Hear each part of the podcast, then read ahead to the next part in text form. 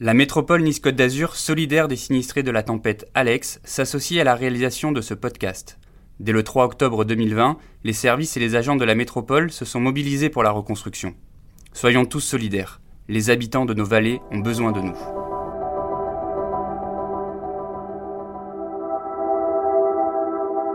On a rencontré euh, pas mal de personnes et c'était un petit peu comme une petite mission finalement. Un rendez-vous qui nous liait, qui nous liait à ce territoire, et c'était quelque chose qui nous ramenait euh, voilà, inexorablement dans ces vallées. J'ai trouvé qu'il y avait beaucoup de mouvements et aussi une forte solidarité. Ça fait partie des, des, des, des entretiens les plus éprouvants émotionnellement. c'est la fin d'une grande et belle aventure pour vous, les journalistes de Nice Matin, et aussi pour nos lecteurs. Je vais vous réexpliquer ce qui s'est passé. Ça fait un an que toutes les deux semaines, euh, nos journalistes vous donnent des nouvelles des vallées, des vallées qui ont été sinistrées pendant la tempête Alex en octobre 2020. Rapidement après euh, la tempête, nos journalistes ont décidé de, de, faire un suivi au long cours de l'après Alex en allant toutes les deux semaines à la rencontre des, habitants pour savoir euh, comment ça allait, ce qu'il se passait pour prendre le pouls et des nouvelles de cette catastrophe qui nous a tous beaucoup touchés. On a fait 30 épisodes, on vient de clore maintenant cette saison et c'était l'occasion pour vous de nous écouter débriefer pour savoir ce qu'on avait pensé. Donc je suis avec Aurélie Selvi, avec Elodie Antoine, avec Flora Zanichelli et avec Gaël Belda qui ont participé euh, à cette belle aventure. Il y a d'autres journalistes aussi de Nice Matin qui ont, qui ont enregistré des podcasts. Je pense notamment à Clara De Antoni, à Étienne Levanqui et à Olivier Sclavo qui sont pas avec nous euh, aujourd'hui. Mais voilà, on va essayer de vous raconter un petit peu les coulisses de ce podcast qui nous a beaucoup touchés et, euh, et qui nous aura tous, je pense, beaucoup marqués.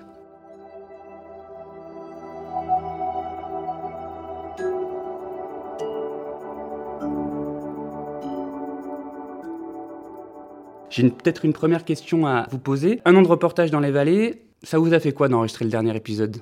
Elodie, c'est toi qui l'as enregistré, peut-être tu peux nous dire. C'est moi.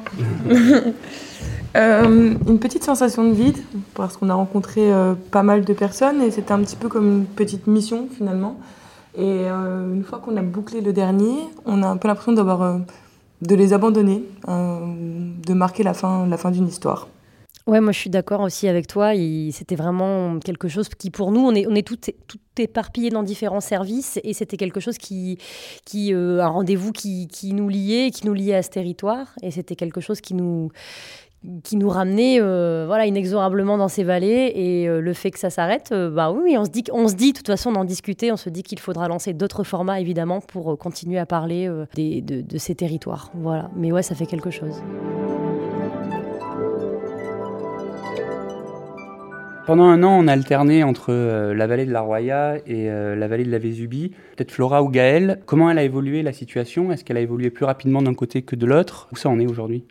Alors euh, sincèrement, j'ai suivi ouais, les deux vallées. J'ai trouvé que ça avait évolué assez vite dans la Roya, par exemple. J'ai été assez surprise de comités d'habitants qui se sont mis en place. Il y a vraiment une réflexion sur l'après-tempête Alex, comment on va peut-être redessiner euh, la Roya après ça. Après, il y avait aussi des problématiques euh, très locales comme euh, le train, euh, voilà, le, les routes qui ont été détruites effectivement et euh, qui ont été, qui ont mis du temps à être remises en place. Donc, j'ai trouvé qu'il y avait beaucoup de mouvements et aussi une forte solidarité. Ce que j'ai un petit peu moins perçu peut-être dans la Vésubie, euh, où quand même les habitants s'interrogent aussi, mais euh, peut-être moins sur, sur l'après-Alex. C'est mon impression en tout cas. Et toi, Gaëlle? Oui, c'est vrai, j'ai un petit peu la même euh, sensation. Effectivement, on a senti beaucoup de mobilisation du côté de la Roya, alors qu'au démarrage, euh, effectivement, euh, c'était plutôt une population qui se disait un peu, qui se sentait un peu esselée et un peu oubliée. Et je ne sais pas si c'est ce sentiment-là dont on s'est fait l'écho régulièrement, qui a fédéré avec beaucoup de force pas mal de monde, ou, si ça s'est fait naturellement. Mais voilà, en tout cas, effectivement, du côté de la Roya, on a senti beaucoup, beaucoup de solidarité, beaucoup de mouvements du coup de belles avancées. Aurélie, toi aussi, tu as beaucoup suivi, notamment dans la Roya. Est-ce que, qu'est-ce que c'est qui t'a, comment tu as vu évoluer la situation dans, plus, spécifiquement, plus spécifiquement pardon, dans la Roya? Bah oui, moi, en fait j'ai réalisé exclusivement des, des, des, épisodes qui parlaient de la Roya. C'est vrai que j'ai pas, j'ai pas du tout, ça s'est pas présenté que j'aille dans la Vésubie pour le podcast. Et euh, ben, ce qui m'a frappé, c'est que ils ont été euh, archi archi enclavés. Au début, on allait euh, mener euh, des entretiens, des rencontres. Il fallait prendre l'hélico. C'était fou. Enfin, ouais, c'était fou. Et eux, c'était leur vie. Enfin, nous, on y allait une fois de temps en temps, et c'était déjà une aventure incroyable le truc, quoi. Et, eux, c'était leur quotidien. Ils ont été enclavés très longtemps quand même. Euh, L'impossibilité de se déplacer comme ils voulaient, c'était très prégnant là-bas c'était assez euh, euh, bizarre à constater, nous, quand on y allait. Et puis, ouais, il y, a, peut-être effectivement eu ce, cet énorme... Cet énorme élan solidaire, il y a eu un truc très très particulier là-bas, mais encore une fois, moi j'ai beaucoup, j'ai traité que là-bas, donc je me suis rendu compte uniquement de, ça de ce côté-là. C'est ça qui t'a le plus marqué dans ces un an de podcast? Euh... La solidarité ou d'autres choses? Oui, la solidarité. Et surtout, franchement, et on se l'est toutes dit tous et toutes dit entre nous, ça fait partie des, des, des, entretiens les plus éprouvants émotionnellement. Peut-être après, Flora, tu voudrais en dire un mot, que, que moi j'ai pu vivre dans ma petite carrière de journaliste, quoi. C'est que c'était vraiment un vrai trauma. C'était les, les, gens nous, nous, exposaient, nous s'ouvraient à un traumatisme, vraiment. D'être en face de gens vraiment dans une émotion, une, euh, des stigmates d'un très gros trauma, quoi. Hein, ça me faisait un peu penser euh, euh, même à des, à des traumas euh, post-attentat, enfin des événements euh, très traumatiques. Les gens étaient extrêmement marqués, des gens euh, qui pleuraient, des gens qui euh, s'ouvraient, il y avait aussi beaucoup envie de parler d'eux, de leur histoire, et comme une thérapie, je sais pas. T'as peut-être envie, Flora, toi aussi de dire un truc à ce sujet-là. Ah oui, bah complètement. C'est vrai que les gens, euh, oui, parlaient, parlaient de leur quotidien. Parfois, enfin, ce qui était assez euh, frappant, c'est qu'ils arrivaient, on, on, leur disait, bon, bah, vous allez parler maintenant de ce que vous faites tous les jours. Et en fait, bien évidemment, c'était impossible de ne pas parler de la nuit euh, qu'ils avaient vécue. Et remonter effectivement la nuit avec eux, on sentait que c'était encore extrêmement présent, puisque souvent les gens nous disaient oui, euh, la pluie, euh, quand elle tombe, c'est terrible pour nous, pour nos enfants, ils ne dorment plus. Enfin, donc on sentait que voilà, des mois après, effectivement, c'était toujours présent et c'était vraiment très émouvant et, humain effectivement de, de, de, rentrer dans cette intimité là et d'avoir euh, voilà d'avoir euh, pu échanger avec les gens qui se soient ouverts à nous sur ça. Je pense qu'il y avait un besoin d'en parler mais il y a eu aussi une confiance et ça je pense que c'était effectivement très précieux. Il y a tout le monde qui vous a parlé très facilement de toute façon à partir du moment où vous étiez sur place vous n'avez pas eu de difficulté euh, à, à faire parler les gens justement euh, non, enfin après, euh, les gens ont quand même.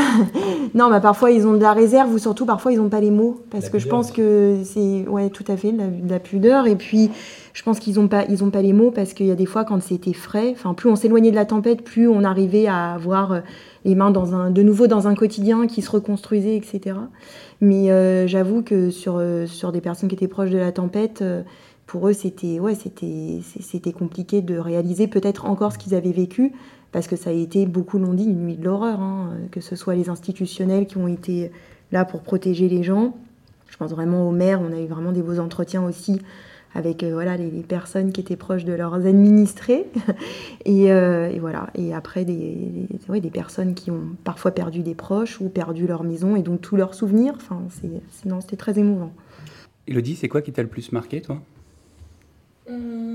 Bah, les témoignages et puis aussi euh, sur la route à chaque fois que, que j'allais sur euh, dans les vallées. Parce qu'il y avait toujours ces traces ces, ces, paysages complètement dévastés les maisons qui étaient éventrées les amas de pierres et tout ça. Et je pense que c'était à chaque fois je me revisionnais toutes les images qu'on avait vues au lendemain de la tempête et accumuler au témoignage des gens. C'était un peu compliqué à chaque fois enfin pour moi quand je repartais de quand je repartais de chez eux. Et toi Gaëlle?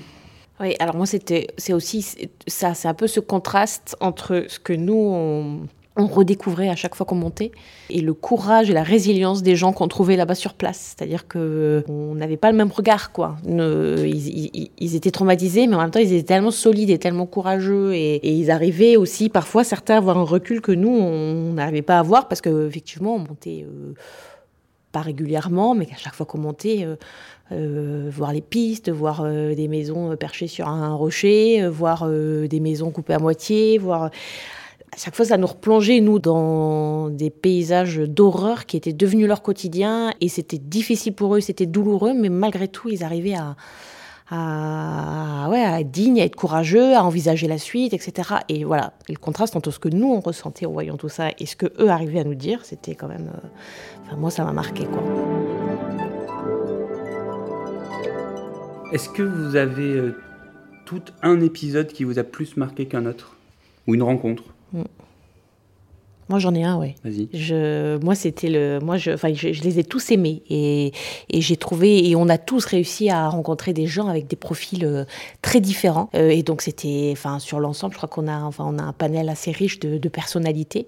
Euh, moi, j'ai adoré le, la rencontre avec avec Véronique Ludeni, la vétérinaire du Mercantour, parce que, ouais, c'est un, un, un, personnage. Elle est elle est hyper engagée, elle est hyper solide, elle est hyper tonique, euh, elle a traversé plein de choses, elle a une énergie folle et à la fin elle pleure parce que parce que tout d'un coup ben l'émotion la rattrape alors que voilà alors qu'elle m'a elle m'a expliqué que ben, qu'elle pensait que, ben, que ça y est qu'il y avait plein de choses qui avaient été digérées euh, partiellement que et puis et puis non puis finalement en plein en plein entretien ben, il y a cette émotion qui remonte euh, sans prévenir euh, et voilà. Et c'est ce qui nous fait dire qu'effectivement il y a un vrai traumatisme et, que c'est quelque chose de durable. Et, et ce qui était beau c'est que de ce traumatisme elle en a fait ben, encore une fois une force. C'est-à-dire qu'elle s'est dit ben ma vie je vais peut-être envisager un tout petit peu autrement c'est-à-dire prendre un peu plus de temps pour moi et puis aussi pour profiter euh, de, des paysages, euh, de tout ce qu'on a de beau dans nos vallées et de tout ce qui nous euh, ressource et de tout ce qui fait notre force. Moi, c'était Nabila que j'ai rencontré juste après Noël l'année dernière, genre le 27 décembre, un truc comme ça. Et Nabila, elle était agent d'entretien au collège de Breil. Et, et franchement, moi, une maman quoi, qui, qui m'accueille donc pas longtemps quand même après la tempête, euh, vachement, vachement encore dans le traumatisme. Ça lui était revenu comme un boomerang euh, après deux mois d'aide où elle faisait que aider des gens, aider des gens dans le gymnase, aider, aider. Et puis d'un coup, ça lui revient euh, sous forme d'une grande vague de, de, blues, quoi, vraiment. Et quand j'arrive, elle m'accueille avec un pot de miel, un bouquet de fleurs, mais, mais genre, mais trop touchante, quoi. Vraiment, euh, à m'envoyer des messages, tu es bien rentrée, vraiment, mais adorable femme, quoi.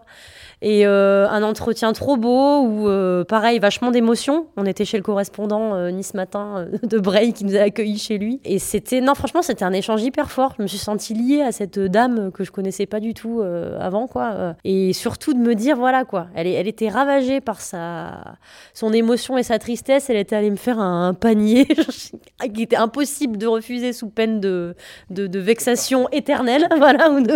Et c'était adorable. Et franchement, je, je, je sais pas si elle est écoute, mais euh, en tout cas, vraiment, euh, merci pour ce, cet échange. Euh, c'était, c'était, c'était vraiment hyper fort, quoi. Et je me, ouais, voilà. Alors moi, déjà il y en a vraiment plein parce que franchement tous les gens étaient très différents. Mais si je devais en choisir un, je choisirais le mécanicien de Vievola qui est Lucas et c'est un jeune d'une vingtaine d'années. Et bah franchement ça m'a vraiment beaucoup beaucoup touché parce que je l'ai trouvé très courageux et je voyais bon, que c'était difficile pour lui de me parler de la situation.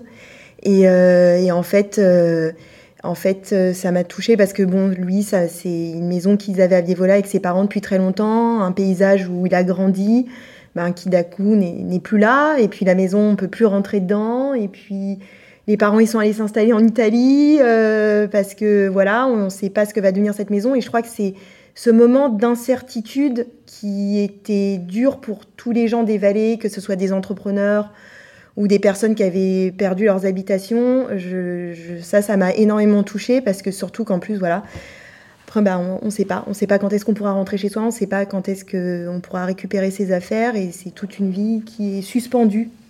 J'ai trouvé que voilà, ce, moment-là était, était, particulièrement touchant et, voilà, merci euh, à Lucas pour, pour sa confiance. Et vous qui avez passé beaucoup de temps euh, bah, sur le terrain dans les vallées, comment est-ce que vous voyez leur avenir Aurélie? C'est un peu galvaudé, mais je pense que ce sera plus jamais euh, pareil en fait.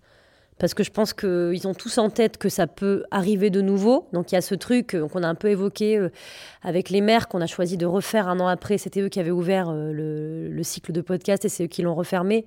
Et déjà, tous ont intégré que ça allait potentiellement se reproduire. Donc ils ont, euh, euh, comme, on, comme on se préparait à, un conflit euh, de masse, quoi. ils ont amassé plein de trucs, des, téléphones satellites, des, des des, tout, tout, un, tout un, un arsenal pour pallier l'urgence. quoi. Donc déjà, ça peut plus jamais être pareil. Il peut plus jamais y avoir vraiment la même façon d'habiter quand on sait que ça, ça peut revenir. Et puis, euh, je pense que l'avenir, il va être aussi différent. Enfin, en tout cas, je le vois pour euh, la Roya que j'ai plus traité. Effectivement, comme tu disais, Flora, ils, prennent acte du truc et ils essayent de de repenser complètement leur territoire euh, différemment, quoi. En se disant, ben oui, on est dans une vallée qui a subi, ils savent tous, ils font tous le lien avec les changements du climat.